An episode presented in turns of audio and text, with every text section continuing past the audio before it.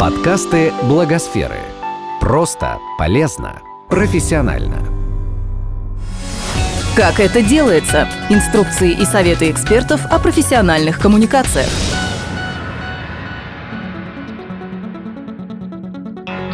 Когда некоммерческая организация стремится к серьезным изменениям в своей сфере, ей необходима поддержка государства. Как грамотно выстраивать отношения с властью и чего делать не нужно, обсудили участники медиаклуба «Оси Благосфера».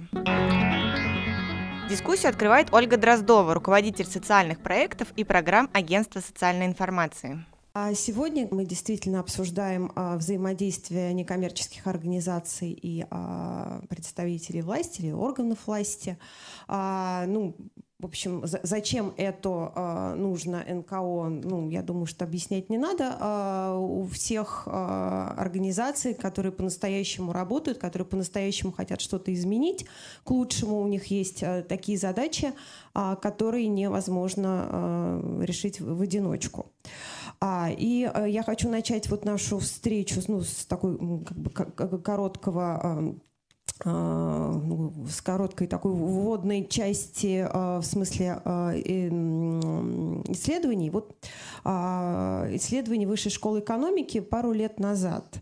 Они спросили представителей руководителей НКО, как воспринимаются с их точки зрения отношения государства и НКО. А большинство руководителей НКО а, воспринимают их положительно. Полагают, что государство сегодня пытается помогать и сотрудничать НКО, но делают это неумело. 32% так считают. Что государство налаживает сотрудничество с третьим сектором как с равноправным партнером, так 28% считают.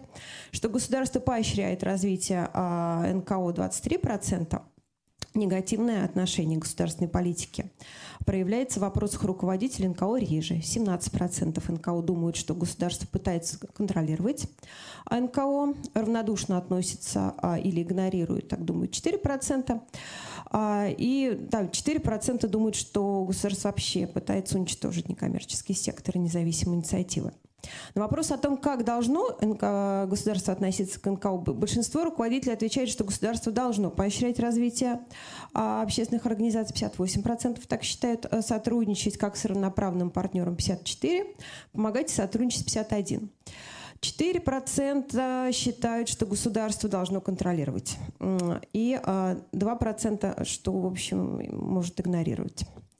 Вот. А, но а, ожидания НКО, конечно, сейчас оправданы не в полной мере, и каждый третий руководитель НКО считает, что сейчас существует большой разрыв между провозглашаемой и фактической политикой государства. 27% а, руководителей НКО полагают, что последовательной государственной политики в этой области нет.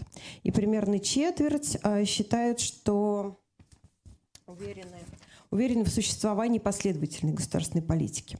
То есть, а, в общем, а, все а, считают, ну, большинство считает, что партнерские отношения – это норма, что мы должны к ним прийти, но пока все не так, как хотелось бы. Вот. И мы сегодня обсуждаем, что как бы мы со своей стороны, что некоммерческие организации могут сделать, чтобы вот это партнерство налаживалось, как мы к этому подходим, с чего мы начинаем, как мы вообще взаимодействуем, чего мы друг друга ожидаем. Мы вот с разных сторон а, этот предмет а, рассмотрим. Поэтому у нас здесь сегодня а, на подиуме спикеры, а, эксперты, которые, в общем, а, давно достаточно этим занимаются и имеют самый разный и самый очень а, интересный опыт. Я вот представлю. А, Елена Иваницкая, она а, заместитель а, руководителя, а, э, директора Департамента стратегического развития и инноваций а, Министер, э, Министерства экономического развития. А Елена ведь раньше работала тоже в некоммерческой организации, да? Ведь не, нет, не было такого. А, мне так казалось. А, Григорий Куксин, а, руководитель, а, а вот мне так казалось, да, вот почему-то, да, ну, наш человек. Ваш. Да, вот. А, руководитель противопожарного проекта Greenpeace России, Лена Тополева, наш директор. Она не только директор агентства социальной информации, но и председатель многочисленных советов, общественных советов при органах власти. Поэтому, в общем, человек, э, ну, не знаю, как бы э, разносторонне, как это, и разноформатно вовлеченный вот в этот джар. А, и Елизавета Олескина, руководитель, а, директор благотворительного фонда «Старость в радость». О видах взаимодействия с властью рассказала директор агентства социальной информации Елена Тополева. Я сейчас вас послушала, да, и подумала, что мы очень часто говорим, говорим, мы хотим партнерствовать с органами власти, на самом деле в голове держим только одно, чтобы власть дала нам денег. Вот. А, и как-то нас э, поддержала материально, что называется.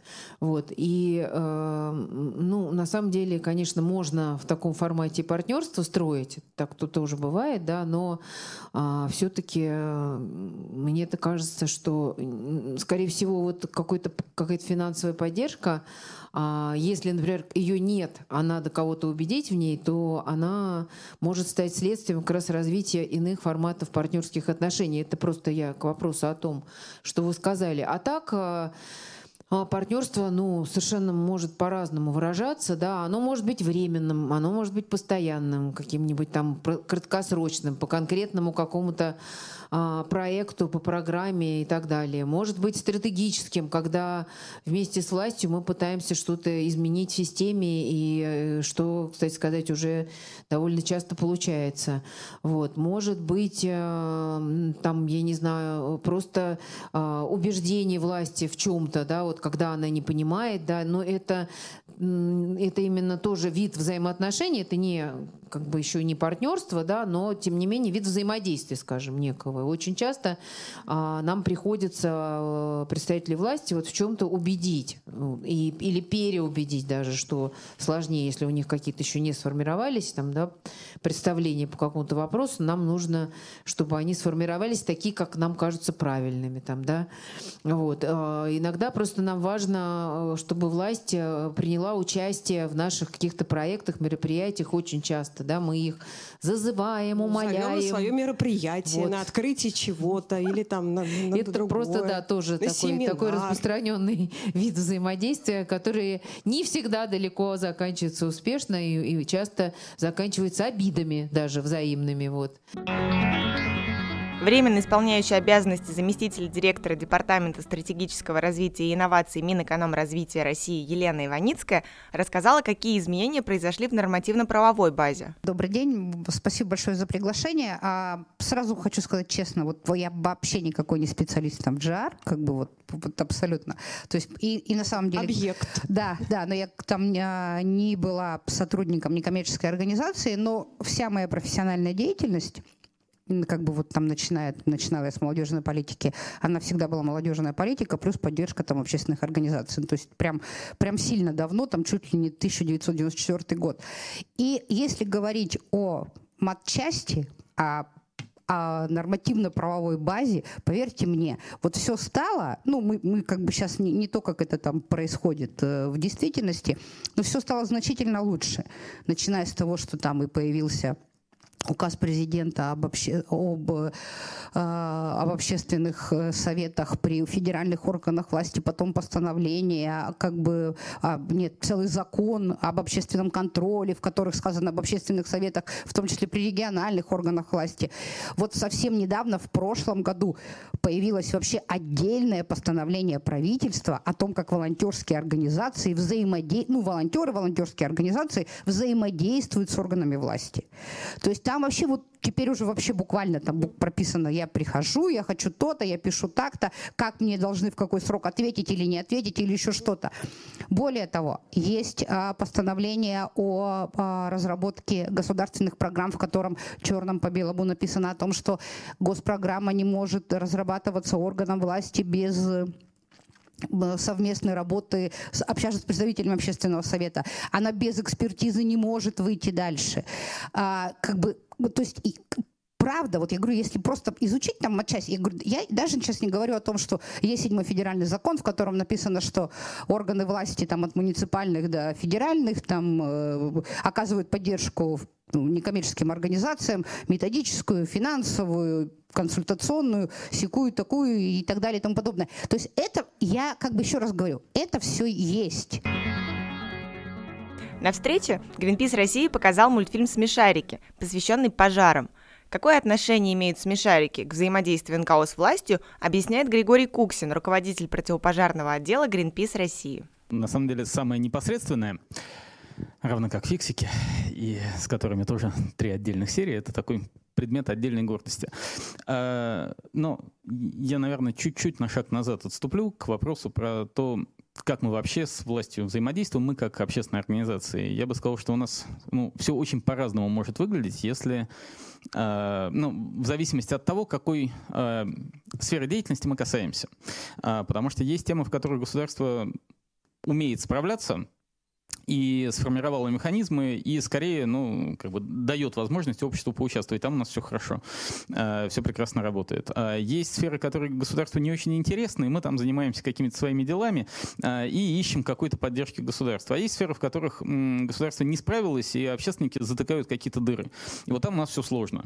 Э, и абсолютно одни и те же инструменты, одни и те же механизмы, там общественные советы, публичные слушания, там все на свете совершенно по-разному работают в разных сферах в зависимости от степени болезненности темы. А, и, а, ну, я имею удовольствие в самых разных а, аспектах вот, природоохранного, там, пожарного спектра соприкасаться. И на самом деле, ну, правда, опыт очень разный. Но в том, что касается тех вещей, где у нас нет противоречий, нет э, ну, вот такого острого конфликта, э, все равно не всегда получается сразу, э, потому что у нас разные сильные стороны. И ну, мы, правда, не всегда умеем хорошо э, работать друг с другом. Государство, естественно, не очень понимает общественников. Ну, просто люди чуть-чуть разные. Э, тут мы все люди, понятно, что чиновники это не какие-то э, инопланетные существа, это, да, ну, вот ровно мы, то есть наши там друзья, родственники, соседи. Я сам работал в государственных структурах, самых разных, а, в том числе в пожарной охране, в МВД, в МЧС, а, сейчас, ну, вот в такой общественной организации. А, и ну, если говорить о моей теме о пожарах, то для нас самая, наверное, главная точка, где мы э, взаимодействуем и ищем такое партнерство, оно получается, это возможность изменение мнения, поведения людей, потому что, ну, очевидно, практически все пожары возникают по вине людей, если говорить о природных пожарах, ну, существенно больше 90%. А, и э, всерьез повлиять на ситуацию мы можем сколько угодно. Я 20 лет тушу пожары по всей стране, в разных регионах, и иногда в других странах. А, но тушить можно бесконечно и безнадежно долго, если мы не поменяем поведение, если мы не сформируем нормальные представления. А, и в этой сфере, на удивление, нашлась отличная модель для взаимодействия, потому что у государства есть площадки, у государства есть экспертиза, у государства есть э, самые разные инструменты, но не хватает иногда легкости, креативности, современности в подходах, а, а это все есть у нас у общественников. Э, и когда мы подумали, а как нам достучаться до 100% детской аудитории? Вот у меня индикатор в моем проекте э, донести информацию о правильном поведении, о том, как не стать причиной пожара, как безопасно себя вести до 100% российских детей, потому что у нас в учебниках УБЖ смертельно опасные ошибки. Они там накопились, это отдельная проблема, отдельная тема для взаимодействия. Да, и, естественно, первое, что приходит в голову, голову, все дети смотрят мультики. А, все смотрят фиксиков, все смотрят смешариков. Это мультики со стопроцентной узнаваемостью и максимальным рейтингом доверия. Когда мы проанализировали, кому доверяют, ну вот выбирали из Маши Медведь, смешарики, фиксики, остановились на двух мультсериалах. А, а дальше очень любопытный, очень классный а, процесс, потому что надо было привлечь к этому экспертов МЧС, Авелис охраны, а, посадить их за один стол с мультипликаторами, с а, добровольцами, договориться о том, как мы это делаем. А, и а, на самом деле за, за вот этими простенькими мультфильмами стоит действительно очень любопытная работа. Это круглые столы, встречи, хакатоны, конференции, когда мы учили, заставляли играть полковников и там а, добровольцев, месяцев э, играть в настольные игры, в подвижные игры, пока не договорились, э, не выработали список э, ключевых тезисов, которые должны войти в мультик. Отдельная проблема была убедить мультипликаторов взаимодействовать с властью. Потому что у них ну, вполне понятные опасения. Мы сейчас э, начнем делать для них мультфильм, они же нам сценарий напишут. То есть у нас все будут э, герои круглые, но квадратные. Э, да, они будут э, строем ходить и э, перекатываться. Э, ну, короче говоря, да, надо было договориться, что мы даем экспертизу, что авиасохрана, МЧС, Рослесхоз э, дают четкие тезисы, но не лезут в сценарии. Э, это и с фиксиками, с смешариками было прям вот отдельное тонкое такое место. А потом возник вопрос, собственно, а кто платит, потому что современная мультипликация — это очень дорого. А вот этот коротенький ролик, э, ну там многими миллионами исчисляется его стоимость, потому что это работа студии, которая фактически только на этот продукт работает, а, ну, 9 месяцев производится мультфильм. А, это 9 месяцев работы э, и сценаристов, и мультипликаторов, и аниматоров, и компьютерной техники, и так далее, и так далее. И отдельный вопрос, ну, естественно, государственные партнеры говорят, ну, денег нет. Их нет сейчас. Не потому, что у государства нет денег на мультфильм, а потому что процедура выделения денег, ну, мы всем понимаем, да, госзакупки, э, ну, как да, в бюджет следующего года можно попробовать заложить, а, а хочется прямо сейчас. А, и дальше отдельная тема, как мы совместно с государственными партнерами договаривались, как мы сделаем краудфандинговую историю, мы скидываемся на эти мультики, и при этом у нас в партнерстве госструктуры, у нас в партнерстве а, мультипликатора, ну, все получилось. Получилось, ну и вот сейчас, собственно, да, мы с удовольствием смотрим сами, с удовольствием смотрим на YouTube количество просмотров.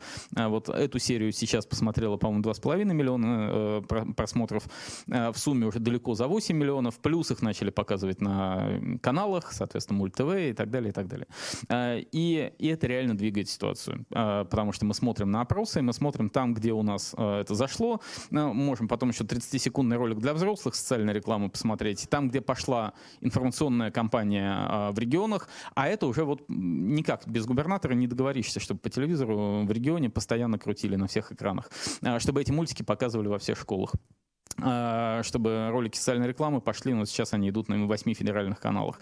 А, без этого ну, не получится. Приходится идти к министрам, приходится идти к губернаторам, приходится здороваться, общаться, знакомиться и договариваться. Но когда мы объединяем сильные стороны, у государства есть бесконечное количество площадок и инструментов донесения до аудитории. У нас ну, ни у одной современной общественной организации даже близко нет таких ресурсов. Это, ну, как бы очевидно, функция государства такая.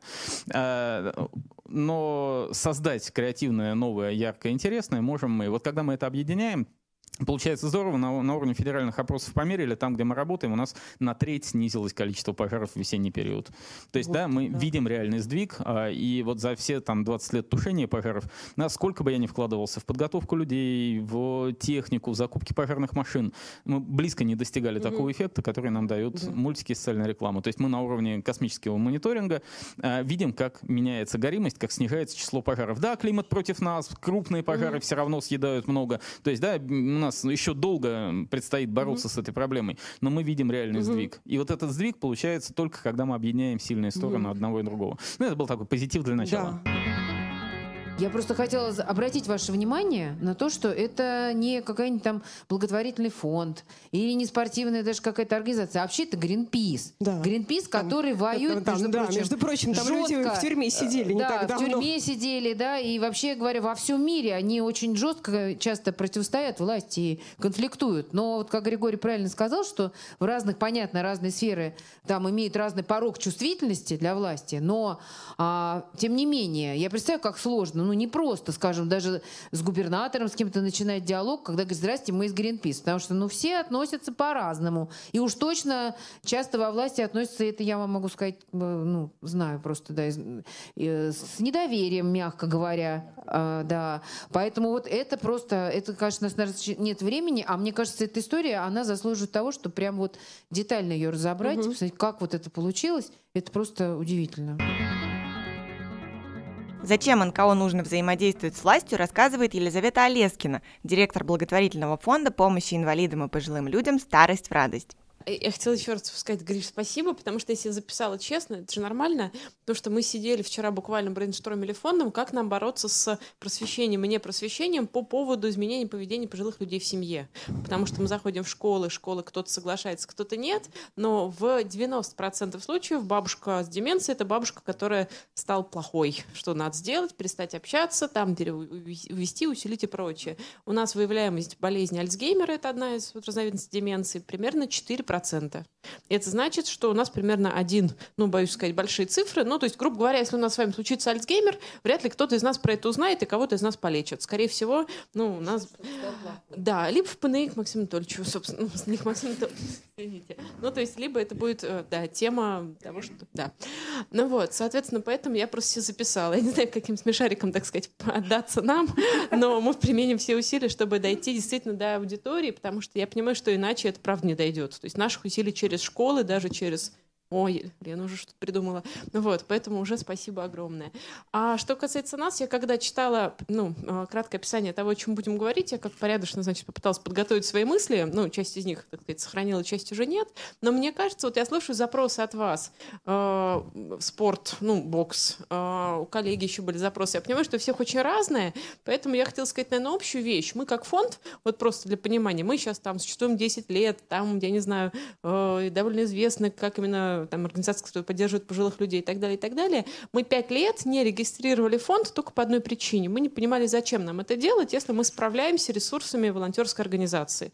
У нас на тот момент, там, не знаю, с 2007-2006 года до 2011 года мы были командой, большой командой добровольцев и волонтеров. У нас было там порядка 50 уже тогда домов престарелых, там интернатов, которые мы курировали. Но на тот момент мы дошли до потолка возможностей как благотворительная организация, вернее, наоборот, как не юрлицо. Я собирала какие-то космические деньги в переходах, и, в общем-то, не, ну, то есть я сейчас думаю, господи, как хорошо, что тогда я не думала то, что думаю сейчас. Там, я не знаю, в метро мне кто-то из наших реаниматологов передавал, значит, анальгетик какой-то бабушке, которая была в автобусе. То есть мы делали все как надо, по феншую, чтобы в старости вспомнить.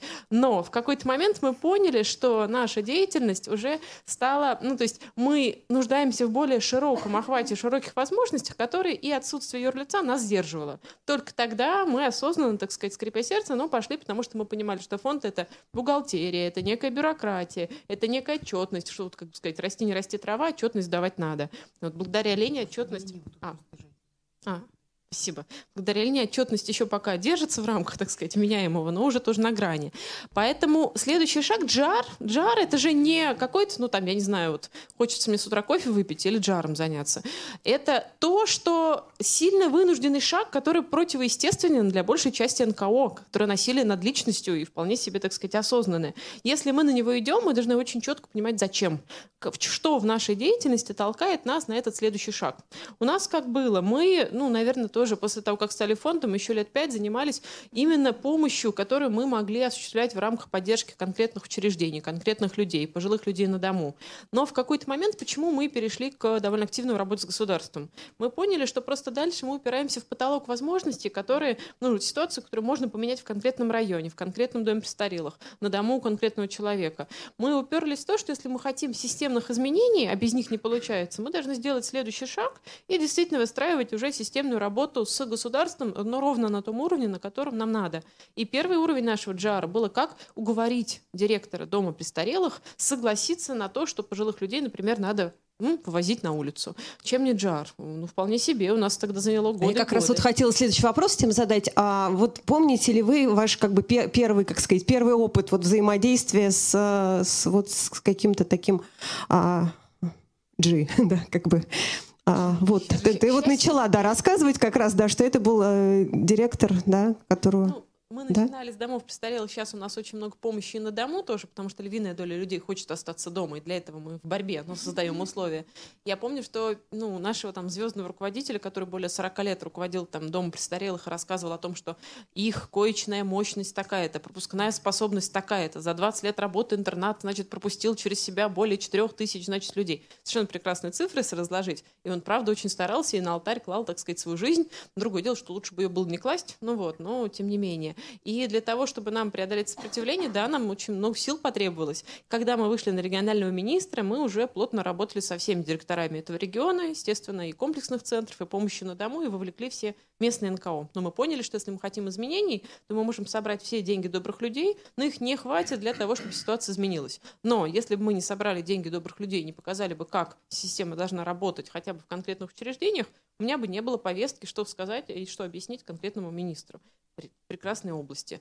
А дальше с каждым шагом, ну, каждый шаг сильно вынужденный, сильно болезненный. Я думаю, что ну, многие фонды, которые пошли по пути системных изменений, там, «Дари жизнь», фонд «Вера», фонды, которые входят в совет по вопросам попечительства при правительстве, всегда идут на, не, ну, то есть это всегда некое, ну, на мой взгляд, насилие. Нам всем приятнее заниматься прямой помощью, адресной, когда ты чувствуешь результат здесь сейчас. Но если ты хочешь играть в долгую, хочешь увидеть те изменения, которые будут реализованы, даже если на нас упадет кирпич на всех и массово, то надо вкладываться в системные изменения. И без работы с государством, к сожалению, этих изменений добиться не получится.